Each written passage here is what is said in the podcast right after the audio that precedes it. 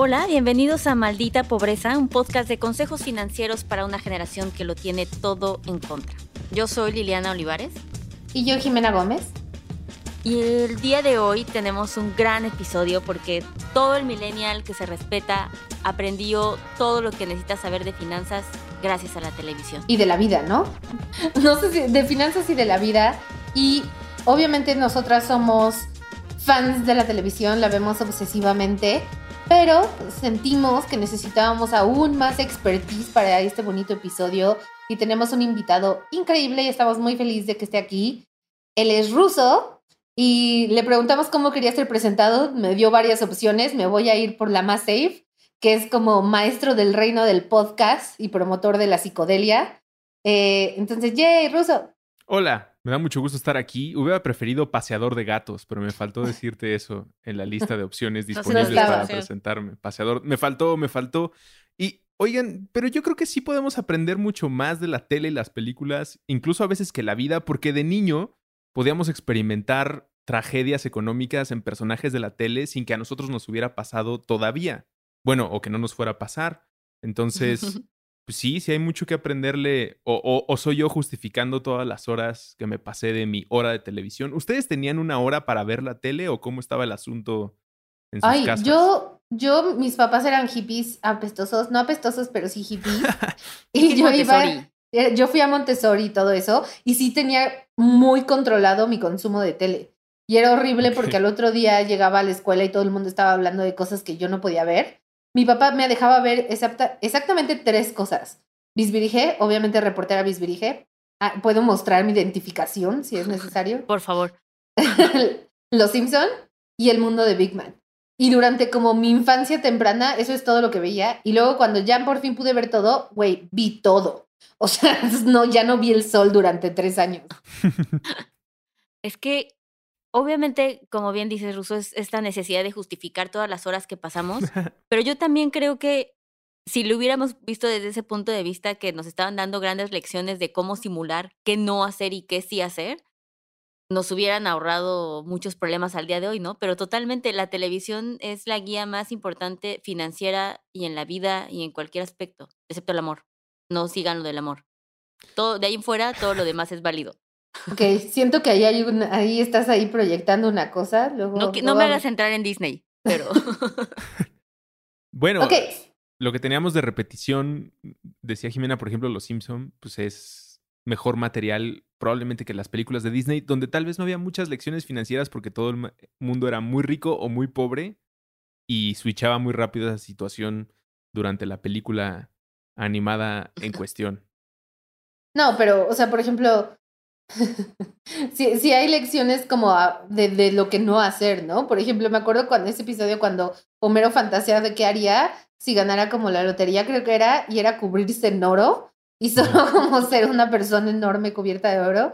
Eso, por ejemplo, es algo que uno no se puede hacer, fisiológicamente no se puede hacer porque la tecnología nos está quedando un chingo a deber.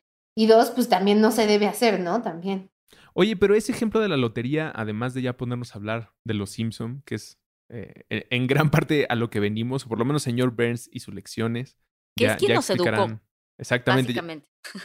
Ya, ya, expondremos eh, el talento de estos personajes, pero justo el que alguien ganara la lotería o heredara una casa o una gran cantidad de dinero es una historia que se cuenta en muchas eh, series y formatos y aventuras, ¿no? Desde que existen los libros y la tradición oral. Y creo que sí la televisión y sobre todo las caricaturas, pero también las series, tienen esta cosa de que en los 90, como nos lo repetían tantas veces, nos lo aprendíamos de memoria.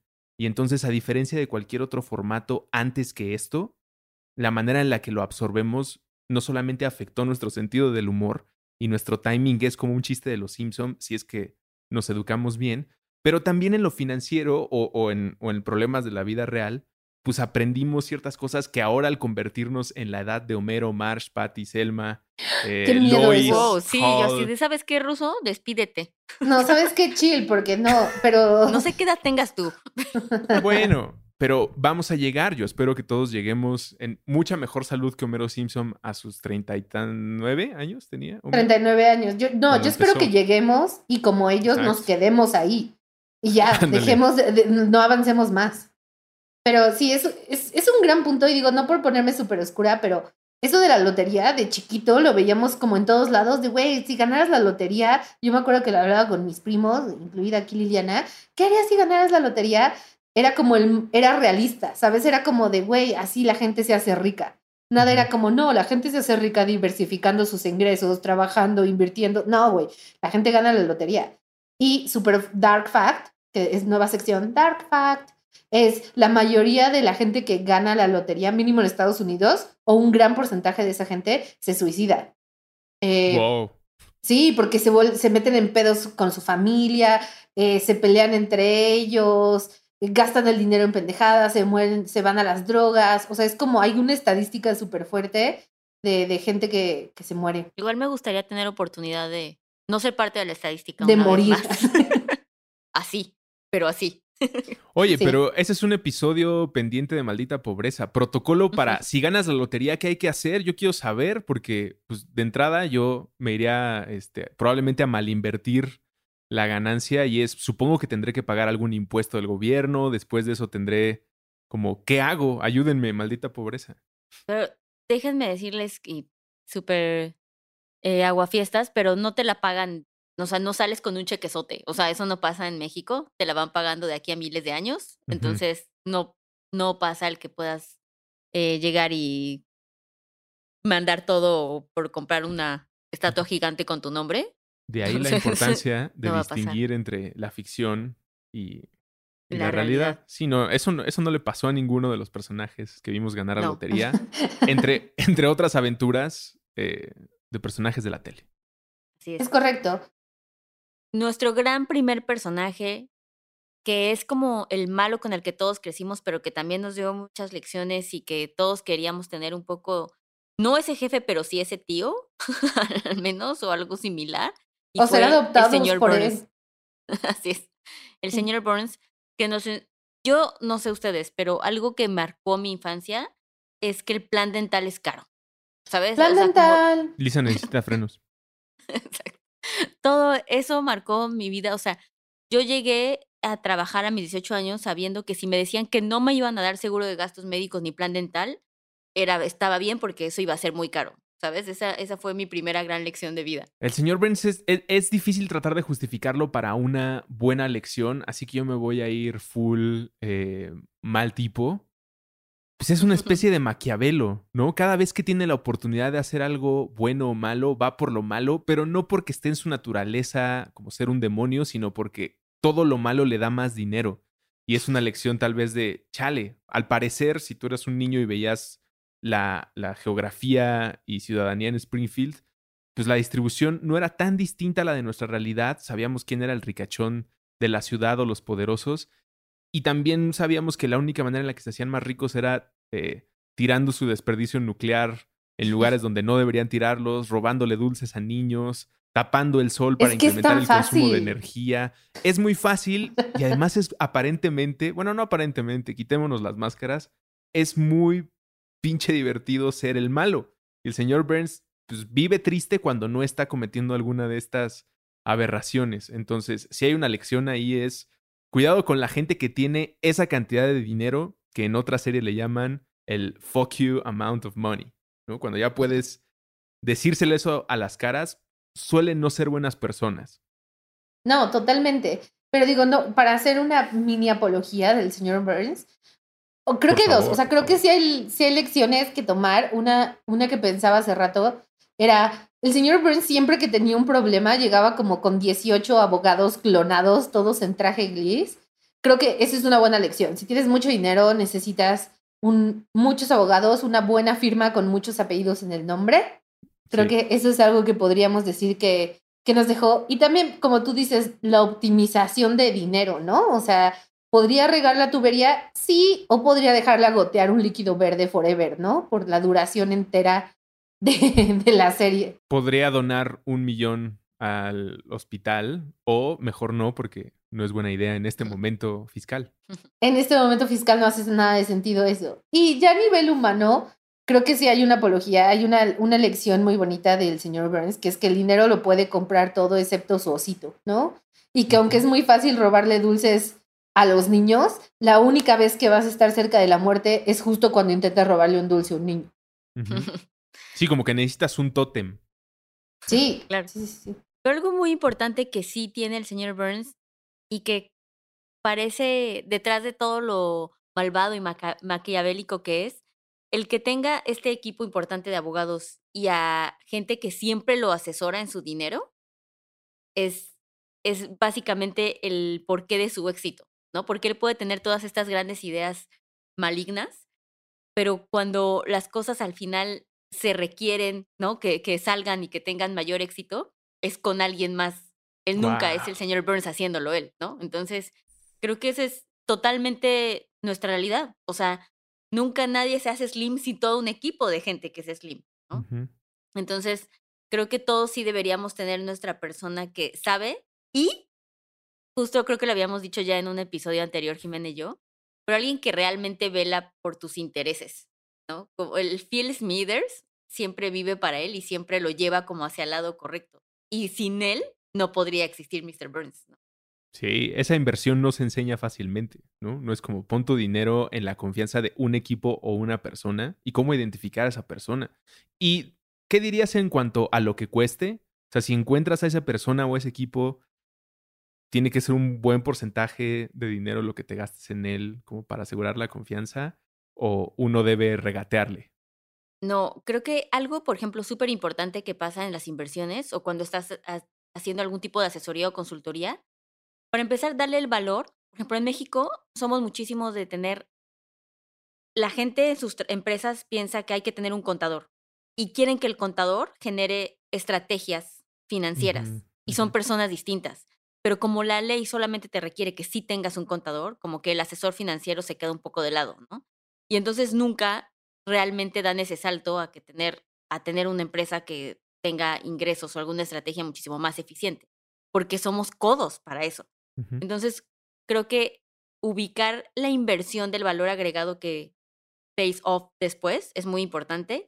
Y la segunda es que todo este tipo de gente y de consultoría y asesorías siempre vayan en, o sea, te cobran en, en directamente proporcional a lo que tú ganes. Y esto es simples matemáticas, nos mantiene motivados a todos, ¿no? Entonces tú puedes ir y las empresas que te cobren un fee por el porcentaje ganado o incrementado de utilidad, esa es la mejor empresa para ti. Va a trabajar para ellos, obviamente, porque quieren ganar ese fee, pero genuinamente también te va a tener un beneficio. Y si no lo hay, no se pagan. O sea, dirías que ese es el esquema en el que los abogados trabajan con Burns, definitivamente. 100%, por eso también les conviene. No, y lo que dices, o sea, creo que, imagínate, si las empresas no, no consideran el valor de un asesor financiero, las personitas individuales menos. O sea, como que creemos que es inaccesible tú, persona que ganas un, sueldo normal, Godín, poder tener un asesor financiero. Pero como dice Liliana, los ricos se hacen ricos porque hay todo un equipo para mantener esa riqueza segura, hacerla crecer, invertirla bien. Y nosotros, cuando tenemos dinero, es para comprarnos algo y no, no vemos más allá de esa primera opción del dinero, que es adquirir cosas y no vemos la opción del dinero como herramienta para hacer más dinero. Entonces vamos a pasar a, personajes un poquito más, más realistas, porque al final el señor Burns es la persona que contrató monos moladores para tenerlos on call cuando se necesitaran. Entonces, si tú no tienes eso, es tu problema. Exacto. La riqueza no se mide, la riqueza no se mide en ceros en el banco, se mide por monos voladores que tengas. Pero pasando a, a personajes más realistas que hacían cosas un poco más aterrizadas en la, en la realidad que no, donde no todos tenemos piel amarilla. Eh, hablemos de Billions. Esto me, este fue como propuesta de, de Russo y me encantó porque justo creo que es de las series cercanas que tocan súper bien la realidad del dinero, ¿no? Y como a, a un nivel súper alto, pero también me gusta mucho desde el nombre que cuando uno era chiquito ser millonario era ser rico. Y ahorita, güey, ya no. O sea, ser, ser rico es ser billonario. Sí, o sea, tienes un millón. ¿Quién no? Sí, me acuerdo mucho de este programa de la fabulosa vía de VH1 que decían, para, para los nuevos ricos, eh, el millón es el nuevo mil dólares. Y yo pensaba de niño como, wow, cuánto dinero. Y como dices, Billions, desde ahí te está atrapando, como de aquí están manejando una... Ya no, ya no estamos hablando de dinero, sino como de una fuerza de la naturaleza que opera en el mundo y que mueven estas cantidades para beneficiar, afectar o sacar algún provecho de estas operaciones que realizan eh, Bobby, Axelrod y su equipo. Y la enseñanza que, que quisiera compartir y que ustedes me ayuden a interpretar es tal vez algo fundacional. Creo que valdría la pena alertar a la gente de que hay estropeos, vamos a decir cosas que si ustedes no han visto las series puede que, se, las, se, las, arruinen, así que pueden ir poniendo pausa y empezar a ver grandes contenidos eh, como, como Billions. Y una de las cosas que plantea la personalidad y la historia de este personaje de Bobby es que durante los ataques, bueno, lo que pasó el 11 de septiembre, para no entrar en polémica, en Estados Unidos en 2001. ¿O pasó? No, no es cierto. Ah, ya toda la simulación. Se abre hilo. Siendo cuestionada. porque todos sabemos que eso no pasó, Ruso, porque la Tierra es plana y así no vuelan los aviones. No sabía que Pati Navidad era parte de este podcast. ¿Te imaginas? Suscríbanse. Pero bueno, para no ofender a Pati Navidad, el suceso tan terrible de las Torres Gemelas implica también la pérdida de, entendemos, el grupo de camaradas, de colegas de Bobby, de un fondo de inversión, de gente que se dedica al dinero pesado. Y aunque parece un gesto terrible de una mente fría, eh, maquiladora, maquiavélica, mejor dicho, que solo está pensando en el beneficio, lo cierto es que si tu objetivo y tu, tu, habilidad es hacer dinero, significa que debes tener la mente clara para interpretar cualquier momento y entender dónde hay una oportunidad. La manera en la que creo que acomoda esto para no dejar a Bobby como un señor Burns, que decía Jimena, pues es algo más cercano a la realidad, no, no puede haber un villano así que tape el sol, es que Bobby hizo este movimiento tan polémico de invertir en un negocio, creo que era bienes raíces, que se terminó beneficiando después de este derrumbe de las torres, y lo convierte en fondos para las familias de las personas con las que colaboraba. Si hace un chingo de dinero él, probablemente pasa del millón al billón al trillón, pero no todo es para él. De alguna manera está cumpliendo su objetivo, entonces convierte la pérdida en oportunidad, no pierdas tu objetivo y Qué difícil, me parece que luego por eso las personas que ven números se les tacha de frías y calculadoras, pero si nadie tuviera esa mente, no habría movimiento. Exacto. Aparte, me parece, o sea, creo que el éxito de ver a, de ver estas series como Billions es porque ya son estos personajes como más reales y más humanos, ¿no? Entre que hace cosas que no, ya no son ni buenas ni malas, sino siempre están en un área gris, porque podría ser polémico en cuestión de ética, ¿no? ¿Por qué no fue, salió y empezó a donar dinero a los bomberos, ¿no? O whatever. Pero alguien tiene que hacer esto.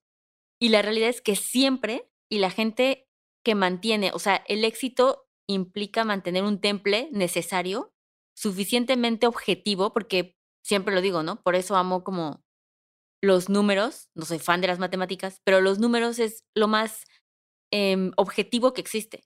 No, no, no implica emociones, no implica juicios, no implica moral, ¿no? Es simplemente son números y alguien más tiene que tener el temple para hacerlo.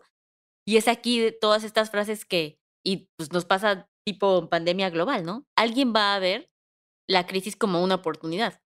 Lo que pasa es que estamos esperando que se reaccione de una forma más emocional al respecto y cuando alguien no lo hace, se juzga así, pero es, este es como justo el ejemplo de por qué las empresas cuando existen este tipo de crisis mundiales o, en, o, locales y piensan de esta forma y, y se van por la opción menos popular, tienen muchísimo mayor éxito, ¿no? Entonces, creo que sin que suene cliché, pero siempre existe la forma de que financieramente cuando la gente está perdiendo mucho dinero, alguien también está ganando mucho dinero, ¿no? O sea, siempre. Sí.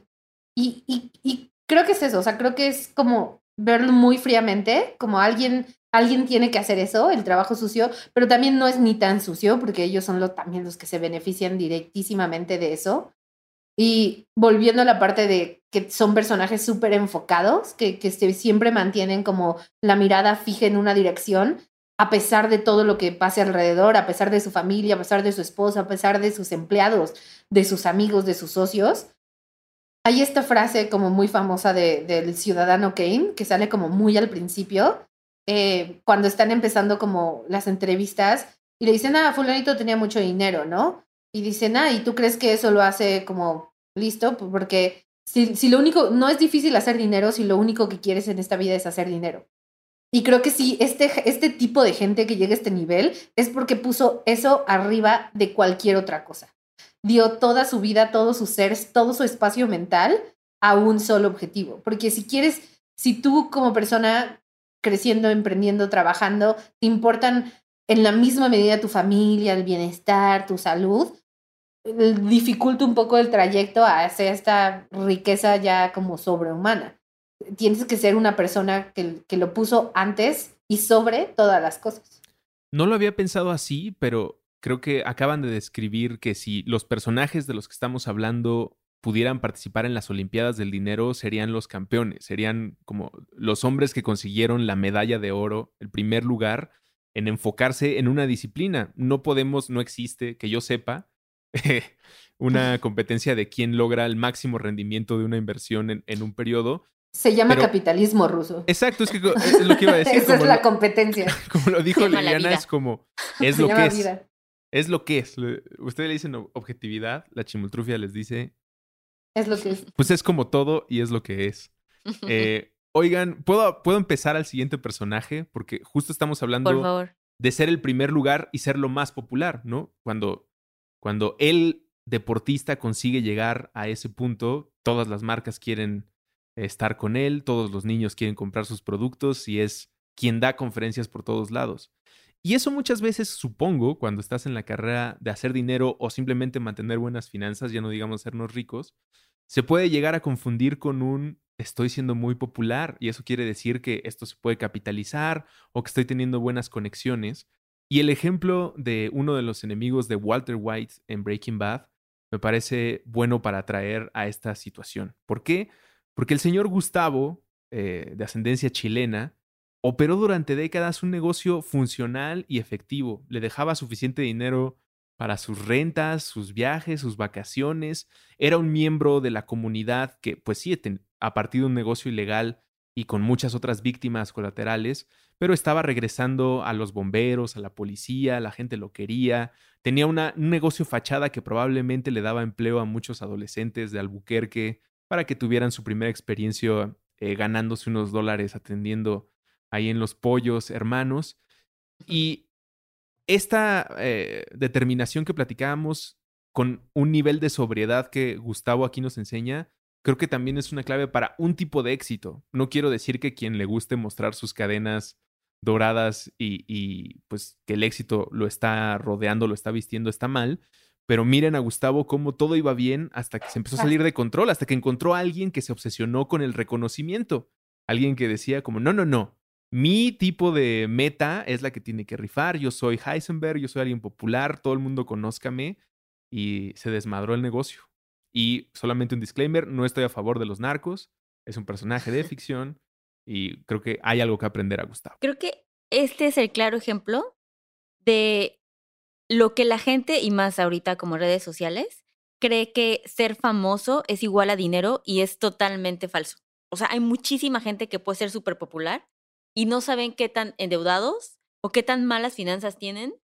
O sea, pasa más de lo Lindsay Lohan. Este, sí, no tiene nada que ver con, con ser financieramente sano o tener muchísimo dinero. No está para nada este, ligado la popularidad con eso, ¿no? Y un poco digo, si no todos son, si no, si no, no se está escuchando el influencer que no siente identificado, para aterrizarlo, creo que este es el ejemplo claro de que muchas empresas, muchas startups creen que vender mucho es lo correcto y no saben cuántas veces como cuando hacemos en el análisis y al final eso no es lo que importa, lo que vendas, ¿no? Tener un número de 12 millones al año cuando tu utilidad es del 3% o terminan perdiendo, pero lo hacen por eso, por tener números inflados, porque creen que ese es como realmente el éxito. Entonces, creo que es menos popular y es menos común ubicar que llegues presumiendo que no vendiste 100 millones de pesos en este año, pero que sí ganaste el 50% de tu utilidad, ¿no? Entonces, creo que es una falsa idea del éxito que tenemos ya preconcebido, ¿no? Que muchos ceros es igual a tenerlo todo resuelto, ser como muchísimo más eh, popular por poder tener ese tipo de ventas, pero no tiene nada que ver eso con realmente un éxito sustentable y real en tus finanzas. Sí, si lo bajamos a, si, si tú no eres una empresa, ¿no? Si eres una persona, igual creo que la lección de, de Gustavo es vivir sobriamente. O sea, como no, imagínate, si, si los narcos se rodean de cadenas, se compran coches, ¿sabes? Así tienen millones de novias, millones de casas, millones de excesos. Eh, cuando esa es la, la imagen de riqueza que se nos proyecta, nosotros como individuos, cuando tenemos poquito, mucho dinero, en lugar de ahorrarlo o gastarlo sabiamente, vamos por esos símbolos de estatus, ¿no? Entonces tal vez ni me alcanza para la cadena, ni necesito una cadena, ni soy narco ni rapero, pero, güey, quiero una cadena y vas y te gastas tu quincena en pendejadas así, ¿no? Entonces creo que una de las lecciones es, como no todo el dinero que tengas te lo tienes que gastar y el éxito no tiene que verse de una forma. Y no tienes que, bueno, ni demostrárselo a nadie, ni proyectarlo como en símbolos tu turbo de la vida influencer, ¿no? Que sería como más, más asequible. Detrás de los Walter White, de los Pablo Escobar, de los Félix Gallardo, que, bueno, algunos existieron, otros son como la caricaturización o exageración del personaje. Siempre ha habido otros narcos que nunca han estado en la cárcel y han mantenido un negocio que representa a la tercera o cuarta economía del mundo. Dicen que es la séptima, pero si pudiéramos tener un análisis de mejor estudio, no a través de todo el dinero que, que sabemos por la esos estados financieros no nos han enviado, pero... Exactamente. Eh, existen. Me encanta, me encanta, me encanta la lección de Gustavo, porque es de alguna manera hasta moralina, ¿no? Como de no, este, no enseñes de más, mantente sobrio, como lo dice Jimena, pero en el fondo está esto consejo muy claro que, que decías, Liliana, de pues, ¿para qué estás vendiendo tanta metanfetamina, Walter White? ¿Para qué estás juntando tanto dinero ahí en tu garage si no te lo vas a poder gastar lo debes todo y el riesgo de tu inversión es la vida de ti y tus seres queridos. Y Gustavo tenía una buena cosa corriendo, ¿no? Es otro de los puntos en contra de ese gran villano eh, llamado Walter White. Vámonos a The Office. Ahí siento que de los tres, tú eres, el, tú eres el más fan de The Office, a menos de que. No, también Liliana, ¿verdad? ¿Te gusta un buen? Para quien no haya visto The Office nunca, existe un gran espíritu de la comedia que empezó en una revista llamada National Lampoon, luego terminó en una caricatura llamada Los Simpsons, luego evolucionó a un programa de late night que se llamó Conan O'Brien, de ahí se pasó una energía a una serie llamada The Office, y hoy eso, ese espíritu existe en una caricatura llamada Rick and Morty. En la época en la que este espíritu se llamó The Office, nos entregaron una lectura. Si Los Simpsons se trata de la familia, The Office se trata del trabajo y del cariño al oficio y a estar encerrado en una cosa que tarde o temprano empacar un regalo mil y diez mil veces, no importa si ese regalo es lo que más te gusta o no, se vuelve algo gris, se vuelve un engrane, se puede volver algo de total pérdida. Y The Office nos ayuda a explorar la vida de estos personajes que en México llamamos cruelmente godines y que están encerrados ahí en un trabajo aparentemente sin ningún tipo de de aventura. Dentro de la ficción existe este jefe horrible que desde que lo vemos sentados en la tele resulta muy carismático, igual que Homero, ¿no? Uno dice, ay, Homero, qué tipo tan gracioso. Pero si fuera tu papá, es muy distinta la conversación. En The Office es igual, tú ves a Michael Scott y dices, wow, qué jefe, qué locura. Pero si fuera tu jefe, no estarías tan contento. Y el caso de uno de que hay varios jefes así, though. Uy, sí. es súper fácil convertirse en Michael Scott. Yo vengo de una dimensión desconocida en la que tarde o temprano terminaba en las juntas convirtiéndome en Michael Scott por una idea muy errónea eh, y muy mal grabada tal vez en la masculinidad tóxica o no, de paternalismo. Y entonces como no son mis empleados, son como mi familia, son como mis hijos. Y entonces mi convivencia se traslada para allá. Y Michael Scott está ahí y aunque tal vez en este momento quien escucha puede sentir empatía por el personaje, no, es un mal tipo.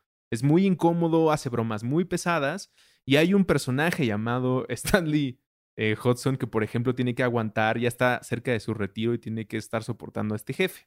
Pero bueno, a pesar de todo esto que les estoy describiendo y lo horrible que es este entorno laboral, funciona. No ha dejado de vender papel. Es una compañía de papel en 2020 y no ha dejado de vender papel en Digo, sigue siendo, sigue siendo ficción, ¿no? Sigue siendo ficción. y entonces llega un momento en el que una millonaria, interpretada por Kathy Bates, la legendaria Kathy Bates, eh, compra a Dunder Mifflin, la compañía a la que pertenece la sucursal de Scranton, y empieza a hacer movimientos de esos que espantan. No sé si ustedes alguna vez han estado en un trabajo en el que dicen, no, es que fíjate que nuestra compañía la compró tal otra compañía y pues no sabemos si nuestro desempeño está a la par de lo que quieren los alemanes o los estadounidenses o quien sea que haya comprado la compañía. Y en esas aguas se sentía la oficina de esta serie, pero resulta que si no está roto, ¿para qué lo arreglas? Si estás haciendo una inversión en algo que no ha dejado de dar dinero, muestra resultados cada vez, ¿qué es lo que exactamente lo que tú sabes que no sabría quien está operando el negocio? Como el llevarlo al siguiente nivel, tú eres quien lo puede llevar al siguiente nivel, tú sabes vender mejor papel que esta sarta de idiotas que, de acuerdo, son unos tipos horribles, pero venden muy bien el papel. Entonces, eh, ¿para qué le cambias? A pesar de que a ti tal vez no te parezca el entorno, estamos juzgando a la oficina, está funcionando. Está funcionando y creo que la valiosa lección es dejar que la gente que sabe haga su trabajo. ¿No? El creernos eh, que es tan fácil de repente creer que podemos aprender todo o que podemos buscar tutoriales de todo, ¿no? De repente cada vez tenemos como más acceso a, tú lleva tus inversiones solo, ¿no? Ve, invierte en esta aplicación en seguida y aprende a hacerlo. Y creo que, o, sea, claro que puedes aprenderlo, pero toma tiempo. Necesitas llegar a ser una persona que tenga este expertise, ¿no? Y desarrollarlo. Y ahorita nos es tan complicado creer que no podemos hacerlo nosotros solos. Nos hicieron creer que todo lo podíamos hacer, ¿no? Y, y no, hay gente que lo hace y lo hace bien y implica que debemos confiarle que ese trabajo lo hagan quienes lo saben, ¿no? Creernos que nosotros tenemos algo para innovar no siempre va a ser así. Creo que es un acto de, humildad.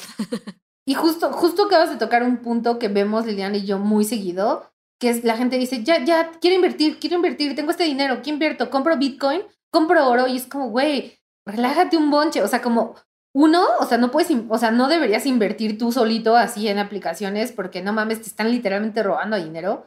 O sea, no, no literalmente, un disclaimer legal. no literalmente te están robando, pero se aprovechan de la ignorancia de la gente y entonces saben que eventualmente van a tomar malas decisiones poco informadas y el dinero pues al final lo van a perder, ¿no?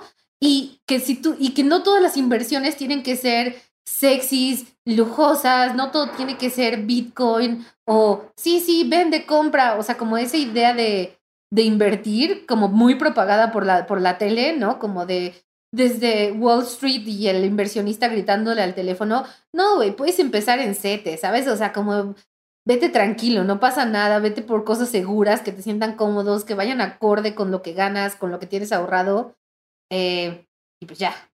Sí, pasa todo el tiempo porque siempre, ¿no? O sea, cuando damos los talleres y vamos a la parte de inversiones y es como, lamento decirles, como dice Jimena, siempre les digo, no, no nos vamos a convertir en Leonardo DiCaprio en Wall Street, ¿sabes? Como no va a pasar así, va a tomar tiempo, seguramente tendremos que dejar que alguien más vaya y tendremos que evaluarlo e implica leer regulaciones, y, ¿sabes? Como no todo se ve tan shiny como podría ser y la gente que lo hace, ¿no? Seguramente tiene mucho más información y experiencia para poder hacerlo. Entonces, creo que la valiosa lección de tener suficiente humildad para saber qué sí sabemos nosotros hacer y qué no, es la diferencia entre que pierdas o no dinero. Y esta es, esta es la, la forma más clara de pintarlo, ¿no? Porque quien haya visto The Office, somehow algo tan recurrente a nosotros, tan familiar, tan gris, de alguna manera nos causa risa. A mí siempre lo que me amo de The Office, que lo veo todos los días de mi vida, es yo fui esa Godín, ¿no? Y pero es, por alguna razón verlo en la televisión que vayan a sacar su topper del refri, es, es más cagado verlo así que cuando uno lo hacía. Entonces, creo que al final muestran muy bien cómo las cosas, lo realista de la situación, ¿no? Y es sustentable. Al final también las cosas, la gente que lo sabe hacer jugando Playing It Safe, muchas veces, muchas veces el camino a seguir. No todos somos Mark Zuckerberg tratando de encontrar algo que. No, ese, ese, ese barco ya, ya zarpó. Y así llegamos al personaje que me gusta más de esta lista. Porque igual es la lección más ñoña, y también me toca una fibra nostálgica como muy, muy cercana, que seguro a mucha gente también, que es Lois, la mamá de Malcolm en el medio, Malcolm in the Middle. Porque creo que ella, ella da un chingo de lecciones bien buenas. O sea, podríamos literal hacer como una recopilación de screenshots de, de sabiduría, así tirando facts todo el tiempo. Pero si nos vamos un poquito a, a, sus lecciones financieras, ¿por, por, dónde, ¿por dónde empezar, chicos? Hay un bonche. Pues la principal, y creo que resume de alguna manera estos consejos que da durante toda la serie, se da justo en la última temporada con Malcolm yendo hacia la universidad. ¿Por qué? Porque en realidad, bueno, en realidad, una de las cosas de las que se trata Malcolm es de la vida en la miseria. Esta es una familia muy pobre. Tal vez de niños vimos esta serie pensando como que se relaje esa señora y nos deje ser adolescentes. Vivíamos en México también, ¿no? La miseria, la miseria gringa y la mexicana se ven distintos. Sí, no, la miseria gringa tiene, tenía Nintendo 64. Eso no existía eh, de este lado de la frontera. Pero pobres en la comparación de su contexto y también en la de oportunidades. Decía, de niños veíamos a una señora que no se relajaba y que mientras crecemos vemos más a dos papás peleando por contener a cuatro demonios, a cinco demonios que siguen evolucionando y siguen teniendo un potencial destructivo muy grande. Pero la constante es que son muy pobres, son muy pobres. Y cada vez que tienen una oportunidad de alivianar un poco su pobreza, todo les sale, peor y peor y peor y peor y peor. Y tienen otro hijo y es una muy mala situación. Y llega un momento en el que pueden convertir todo eso en algo un poco mejor. Malcolm recibe una oferta de trabajo por su cerebrote para que se una a la industria tecnológica, que nunca nos describen bien exactamente qué es. Nos hablan de chip, nos hablan de memoria RAM, nos hablan de un amigo de la familia que tiene una oportunidad, probablemente en algo como Silicon Valley o similar, y hay muy buen dinero. Se habla de eh, un sueldo de eh, siete cifras y vemos a Hal ahí tratando de hacer el cálculo de cuánto significaría eso para su hijo, pero tendría que dejar de ir a la universidad. Y tal vez por eso Jimena dice que es una lección muy ñoña, porque pues hoy en día sería muy difícil defender el sistema educativo, pero más allá de lo que aprendes en el salón, la experiencia de intercambiar tus fichas con otras personas, puede ser la universidad, un taller, un seminario, un curso, pero esa experiencia humana de compartir es súper valiosa. Y probablemente si llega sin eso, como le hubiera pasado a Malcolm, si hubiera hecho dinero muy rápido, pero alguien se lo hubiera bailado también muy rápido, porque no hubiera tenido pues, la experiencia y el colmillo de haber conocido a los otros bullies y entonces, ah, así se siente que te rompan el corazón y así se tiende que te traicione un amigo y así se tiene que... Y cuando llegas al mundo real, si lo quieren poner una etiqueta, cambia. Y creo que Lois, a nosotros mismos siendo Malcolm, en, viéndonos en la serie, pues nos hace ese último sape de realidad, de no te vayas por el primer gran cheque, menso, tu potencial es infinito te lo vas a dar todos estos güeyes y no vas a poder aprender otras cosas. Y que era la única forma, o sea, esta gran lección es la única forma de entender que para que sigan llegando esos cheques necesitas una buena base, ¿no? Porque puedes agarrar el primero, pero puede también ser el último. Y creo que ahorita actualmente es tan, justo estaba hablando de ese tema, pero es tan importante creer que ya no es relevante, ya no es indispensable la educación. Y de hecho, financieramente, eh, como nosotros, como el consejo de unas finanzas sanas implica que debes tener mínimo cinco inversiones y una siempre debe ser educación. O sea, la, la inversión en educación nunca se pone en lujo, ¿no? Por ejemplo, nunca tiene esa categoría, aunque sea un doctorado, aunque sea una maestría, que pareciera que sí es un lujo tenerlo porque entendemos lo que eso implica financieramente, pero siempre es una inversión y es la que mejor paga, es la que mayor rendimientos tiene, es la que a más corto plazo puede darte rendimientos. Y creo que no solamente implica, como tú decías, un tema de, porque es cuestionable el sistema educativo, pero creo que lo que aprendes yendo a, un, a cualquier tipo de educación, cualquier forma que eso sea, desde la interacción y las lecciones de vida que vas aprendiendo, son irreemplazables. Creo que, creo que esa inversión nunca es negociable, nunca, ¿no? Entonces, Creo que ahorita estamos en un punto donde las generaciones se cuestionan si es correcto invertir en eso o si lo necesitan, ¿no? Ah, un poco hablando de lo que decía hace rato, ¿para qué si lo puedo googlear, ¿no? Y va mucho más allá de eso. Entonces, creo que esa, esa gran lección de todo ese potencial, ¿no? Que tuvo esa, la mamá fue la más visionaria, como supongo la mayoría de las mamás hubiera hecho en ese caso. Creo que ese hubiera sido la decisión de cualquier mamá mexicana, o la mayoría, creo, de saber que, que eso pintaba para más, ¿no? El potencial de Malcolm pintaba para más, pero para eso requería tener una base muchísimo más sólida. Y puedes tener una super idea, pero de ahí a que sepas llevarla a cabo o que sepas negociarla en un futuro, que sepas escalarla, eso sí se aprende con ciertas bases educativas, ¿no? Y por eso pasa que puedes llegar súper chavitos, ¿no? Que tienen 23 años con un súper potencial y no, nunca logran despegarlo. Pues lo llevaron a un lugar bien profundo, la verdad, yo, yo, yo pensaba que íbamos a hablar de su hack de nunca comprar ropa nueva para los niños y obligarlos a usar la misma de generación en generación. Pero, pero bueno, yo no fui a la universidad, ¿no? Entonces por eso me quedé en ese nivel de comprensión. Sí, yo, yo, dejé la escuela, amigos. Entré a letras, a la mitad dije, no, morros, aquí no hay dinero. También me Fui por, me fui por la libre como, como Kanye, como Zuckerberg. Prefiero, eh, estamos en el mismo nivel y esta es otro, otra prueba de eso. Entonces, obviamente nos faltaron millones de series, Silicon Valley, ahorita que estábamos hablando de eso, nos faltaron muchísimas series, muchísimas caricaturas pero pues nada, habrá más episodios. Entonces, muchas, muchas gracias, Ruso, por venir a nuestro programa y eh, hablar de tele, que, que, siempre es increíble poder hablar de tele con alguien que también ama la tele y la, la interpreta a nivel de seriedad que debe. que requiere, eh, que tiene el compromiso que se requiere. Exacto. Gracias a ustedes por aliviar la maldita pobreza eh, de la humanidad que los escucha y que ojalá sean muchos más pronto. Pues muchas gracias y recuerden suscribirse, dejen estrellitas, comentarios, cosas y los queremos. Bye. Bye.